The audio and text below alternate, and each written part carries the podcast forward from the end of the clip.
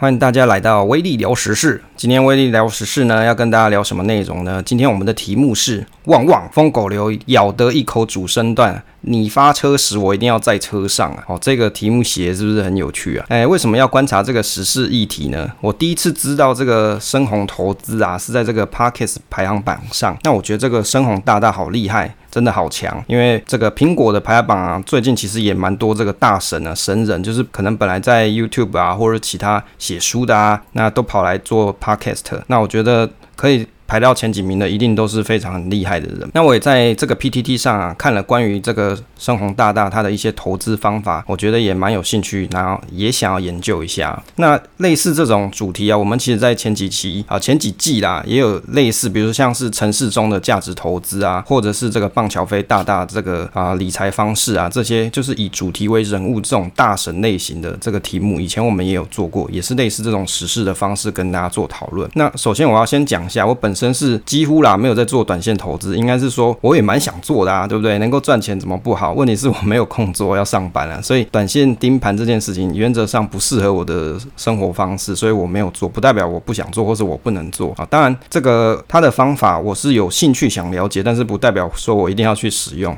那兴趣研究投资啊，把投资都玩一遍啊，是不一样的事情啊。就是我有兴趣。多多了解一下各门各派的一些方式啊，这个深红大大的简介啊，那我参考了关于一些 YouTube 啊，还有。关于这个风传媒的简介哦，因为现在有一些资讯嘛，在网络上一些资讯，当然了，这些引用的资讯啊，请大家如果你对这些内容有兴趣，可以去看看他们的网站跟频道，那我觉得都不错了。那大概先简介一下，他是第一名的人生胜利组，这新闻说的不是我说的，新闻说第一名的人生胜利组是台大高材生，好像是资工相关，台大资讯系毕业，那他是以价值选股，然后还有像现在我们提到这个疯狗流为主啊。当然，我有先研究一下，他好像是投资的早期是以价值投资为主，后来呢，近期是改以疯狗流为主。那当然，出于这个尊重这些这些新闻的制作权，我们不会去完整念他文章，我只发表我自己的一个心得啊，读后心得啦。那关于这个风传媒啊，他有在网站上介绍这个深红大大，他有讲说，大概是大意是讲说他是一个学霸，然后二十六岁就拥千万资产，那三十三岁他已经有上亿的资金。我我觉得这个心得哦，我的心得就是，哎、很年轻哎，这二十六岁能够有千万。资产，我有在我群组上面问过你各位二十六岁的时候在干嘛？我二十六岁的时候还在读研究所啊，只是无聊看看，偶尔看看股票的一些资讯，还没有赚钱。那观察到他的部落格，他早期的投资风格是以价值投资为主嘛？那这点他在 FB 的文章也有提到。那他也会去学习巴菲特做一些价值投资，但是我觉得他有提到一点哦，就是。他觉得保留现金是个危险事情，因为现金不会赚钱。那当然，就我我自己的看法是说，你保留现金在手上啊，其实这点没有错啦。就我的认知是说，如果以长线来看，如果资金部位比较大的人呢、啊，事实上你应该是不是把所有钱啊，或是很大一部分的钱放在现金，应该是做资产配置，那不是也不是说都把股票所出清啊。新闻有提到啊，他说到这个投资啊，就好像管理一个团队啊。我觉得啊，其实在做投资的时候啊，的确也是，如果你真的很很熟悉某一个。啊，group 的话，比如说银建类别啊，或者金融类别，那的确你可能就是像是在管理一个团队，你因为你你肯定不会只买一只，你可能会观察好几只，然后做一些调整啊、调配，就是把最他以他的投资的心法来说，他就是把最强的。保留在手上，那有机会能够能够去捡到肉，捡到便宜的，那他就去捡，然后涨卖掉涨多的哦，变贵的一些个股，那就很像是管理一个团队啦。那另外新闻里面有提到说，他挑选银行股的方式哦，他说他会去用一个叫做银行贷款的风险加权的这种方式，他会去看这种。这种指标，那如果说连续三年的数字攀升，他就觉得可以买进。那这个银行贷款风险加权啊，它是什么？它是用净利润净利润除以风险加权资产，意思就是说，银行能够承担较低风险，而且赚到比较高的报酬。那如果说数字连续三年成长，趋势向上，他就会认为是一个优质银行股。那我的心得是，我觉得我自己是觉得买银行股是没有需要到仔细观察到这么细的细节，我比较喜欢观察当大跌的时候谁跌比较多，那涨回的时候比较快涨回到啊它该有的位置，或是原有的位置。那其实啊，从这里面你就可以去看出金融股的一些惯性了啊，也可以去做观察。你去观察一些比较体质好的银行，往往它也是相对比较抗跌，涨回的幅度也比较快。当然了，银行股啊，我认为啊，这个随时都会有地雷，即使你体质就是很好，像那个兆丰不也是也有一些地雷嘛？好，在国外被罚钱嘛，也就是说体质很好的银行，它也有可能很晒啊。最好就是你每个都投资一点啊，这是我见解。当然，你如果没有能力，或是不想去研究这么多的话，你可以直接去买元大零零五五啊，这也是一个方式，就是直接买指数了。不过我的想法是说，这个风险加权资产的这个数据到底它是不是可靠的？因为我还没有研究过，不不敢肯定说这个东西是一定有效的。但是如果照这样子算出来，它应该也是一个逻辑、一个依据可以做参考。那最好还是搭配实际的观察。那另外新闻有提到说，动态配置资金就是它会持有，比如说入股啊、台股啊这些，然后去保持动态的调整啊。然后啊，我觉得蛮厉害的是，他会去拜访一些公司，然后去很实在的去了解对手啊，这个公司它有哪些竞争对手，然后也会去访问公司啊，你对于竞争对手的一些看法，那有哪些应应的方式？这个其实还蛮重要，就是他是实际走访公司去了解这个公司到底正在做什么，有没有对市场的一些竞争的情况有做一些决策啊，一些应对方式，这个就蛮重要的。那最后啊，我我看的新闻最后一点，我是觉得还蛮有趣。他说他会逼自己放松，就是因为。很早就起床读书嘛，那很安静，然后但是会逼自己放松啊、静坐啊、冥想这些，或是爬山啊。那我自己是觉得啦，说这个。人生哦，真的不要逼自己放松啦，辛苦啦，就是好好的该休息就休息，该看片就看片啊，真的不要让自己要到逼自己放松这个地步，这这样子身体很容易会出毛病，就是还是好好的休息啊，就是放松，就是你脑子就是放空嘛，就放空这样子就对。这其中啊，里面啊有提到说，CMoney 的创办人哦，有讲说，诶，这个深红。大大他是少数有创意而且有执行力的年轻人。那当时他是去应征一些，比如说软体的工作啊。那但是呢，后来决定啊，要以巴菲特为范本啊，就是把投资当做毕生的这个职业啊、自制啊。那持续的去挖宝啊，专注一些价值被低估的公司啊。那其实老实说，我也蛮喜欢这个西马尼的，因为他们有些软体还不错用啦。那我也蛮想在那边上班，可惜我不是读这种资讯相关的。另外呢，还有提到说他喜欢像传产啊、金融这些，他比较不碰科技股。哦，新闻上面所提到的，所以他会挑选像是金融啊、船厂这些类股。那我觉得这其实也是一种投资偏好啦。那他在这一个风传媒的新闻报道有大概是七篇吧。我觉得它里面的投资心法比较像是陈世忠拿 CP 值的衡量啊，就是股价跟它的实质价值的 CP 值衡量。那低价有潜力，但是重视资金效率哦。这是关于这个心得的一些心得跟想法。四月二十号的时候有一个新闻的主题是叫做价值投资，从价值投资改为疯狗流炒股，追高杀低，为何在股市暴赚？这个新闻里面，那里面有提到说，其实疯狗它有的。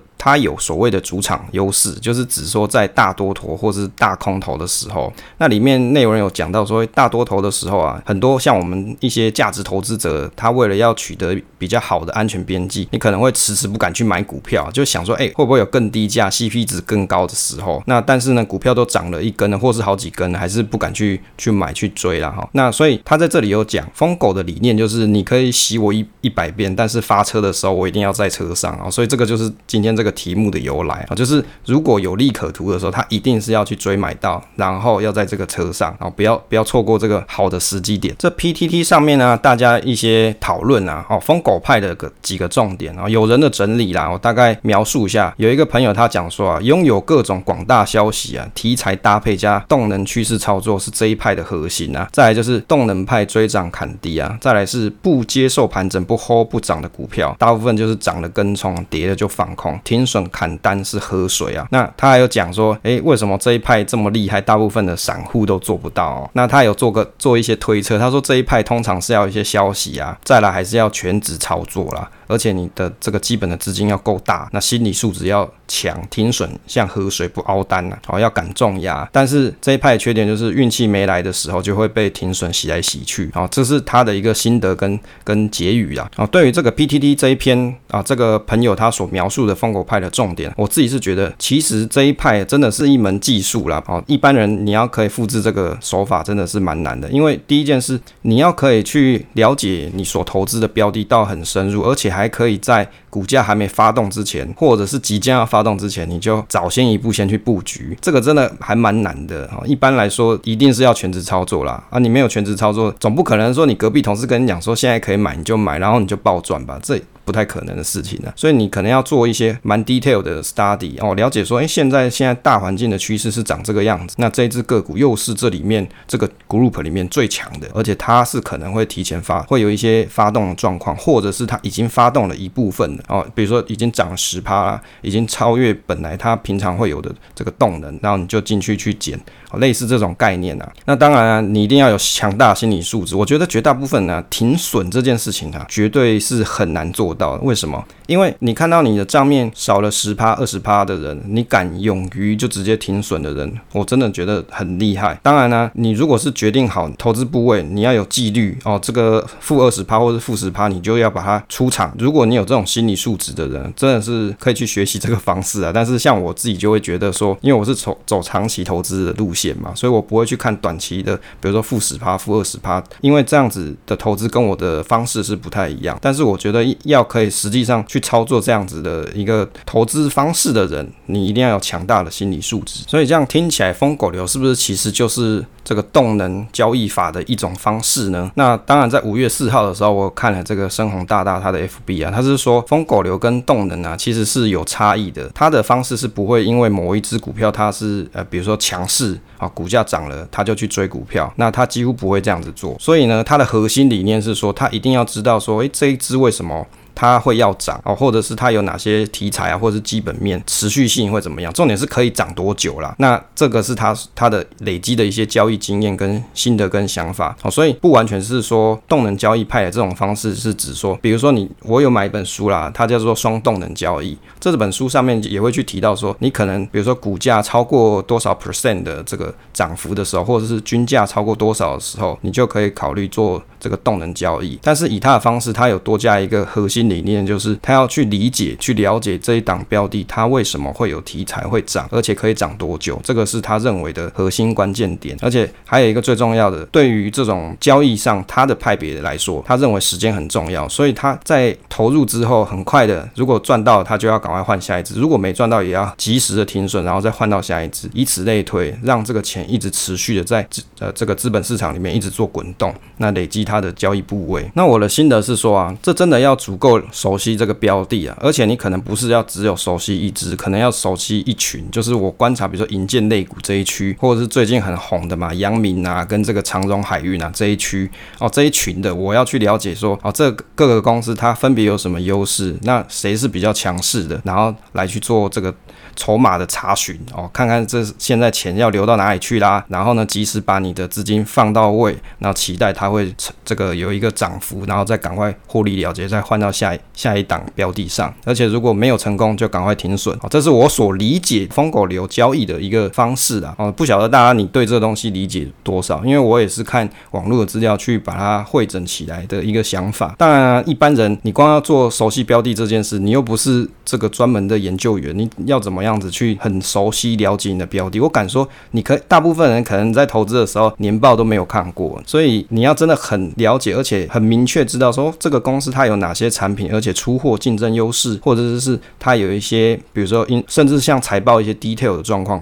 可能大家都不是这么容易了解。但是对于这种专职交易来说，专职交易的人来说，他一定要去很了解这些内容，而且要去找出钱要流向哪里，然后把自己的资金也放到位，然后去赚到这样子的一个涨幅了，所以我真的觉得这个算是高难度的技术了，不是一般人可以学得来的。那关于这个。动能交易啊，因为今天在研究这个时事话题的时候啊，跟这个人物的时候，我也去翻了我这本《双动能投资》啊。这个双动能投资它到底在讲什么？这本书啊，它是讲说所谓的双动能，就是指说第一件事，你要先确定这个市场的这个成长啊，它已经是比你像类似像定存这种啊、利息来得高，好，这是第一个动能。第二个是你在这一整个，比如说这个整个市场里面，它总是会有几个比较属于前几名的资优班同学。啊，你要把这个前几名自由班同学找出来，那接着你去找、去统计跟归纳、去了解说，哦，这些哦自由班同学他大概过去会有哪些。涨幅的可能性，哦，一做一些数学计算跟归纳。那这样子是一种双动能投资的方式。事实上，一般人你如果要去做这种动能投资啊，不是这么容易。那但是如果你也很想要试试看动能投资的，事实上是有方式的。那我跟大家分享一下，只是这种方式啊，它是属于比较，我觉得啦，是比较像是改善你的资产配置之一啦。我不应该是说做很短期的操作，反而是比较像是增加你的资产配置这种一个多元性的。那你可以去参考美股的一档 ETF，这档 ETF ETF 呢叫做 NTUM，它是 iShare 所提所发行的一个 ETF。动能投资的理念就是相对表现的一种方式，也就是说最接近股价。表现表现最理想，然后跑赢，比如说市场绩效或是其他成分股的一种方式，就是你去找，讲白话来说，就是你去找这个市场里面最强的那几个厉害的资优生，然后你去投资它。那美股的这档 NTUN 它也是保持着这样子的一个筛选方式去做的。那有兴趣的朋友啊，可以到时候再研究一下。那最后我讲一下，我觉得其实这个深红大大他其实算是一个文笔不错的一个好青年呢，因为我觉得他在描述这个他所认识的一个阿姨啊，这一篇故这一篇 FB 的文章里面有讲到说，其实啊这个阿姨她也是做股票交易，她就好像年轻时候的这个疯狗流的操作方式哦，但是呢到现在呢啊她跟他。聊天的过程啊，他就知道说，哦，他的交易方式跟现在的年轻人可能有一些不一样，还提醒这个阿姨说，你要小心，不要我们都跑了，你还在这个场上。这阿姨跟他讲说，安啦，这个交易经验很多了。我觉得他所描述的这个故事啊，跟刻画会让他觉得有一点点暖暖的感觉，就好像是长辈跟年轻人做一些传承的那种感觉。那我觉得他的 podcast 内容我有去听了，主要是啊、分享了很多跟一些大神的，就是很厉害的投资大神，跟他们当朋友。那在他的 FB 里面也有讲到说，他会尽量跟这些厉害的朋友去交换心得，而且互相交朋友，那让这个消息啊，或者是研究啊，这些可以大家可以互通有无啊，让这个市场更适合大家一起来做操作。那我觉得也蛮好，就到处交朋友的意思啊。这个东西对我来说，这门槛太高了。比如说我讲了，我就我就用实物面来说，第一个你要说你要去了解基本面跟筹码面，一般人你根本就没有办法取得这些资料。当然，筹码面你可以去使用，比如说像 K 线筹。筹码这种软体，你可以去看，去找各个分点。但是，就算你看，你看出来了。它到底是不是真实的呢？会不会是人家故意做一个假的交易量在那边呢？哦，其实或者假的筹码在那边呢？其实你无从得知，你必须要靠不断的累积你的经验跟分析，去知道说这个这一只股票或是这一群的产业，它大概会有什么样子的状况，你才有办法再提前早一步去预判说这样的情况可能会有这个事情发生嘛。所以这对一般人来说，你根本没有那个时间去 study。第二个就是你要有足够的经验去告诉你说什么时候应该要停损，什么时候要。继续续报，什么时候停利了，要赶快出场，不然就要啊，这个盘势就要下来。这个其实也是蛮难的，这也是一个经验的累积，甚至你可能要做一些统计的分析，去了解这一档股票的股性，以及它大概会有哪些主力做操作。你要有这些丰富的 data，再搭配你强大的心理素质，你才有办法做出正确的决判嘛。所以也不是说这么容易啦。那我个人就我个人来说，我觉得只要我不会的方式，别人很厉害的，我都会叫他一声老师啊。哦，这个真的是大师级。那当然，如果大家对这些厉害的交易员啊，他们的新的分享有兴趣，也可以去听听他的频道。那这以上呢，就是我对于这个疯狗流的一些新的跟想法，那给大家做个参考喽。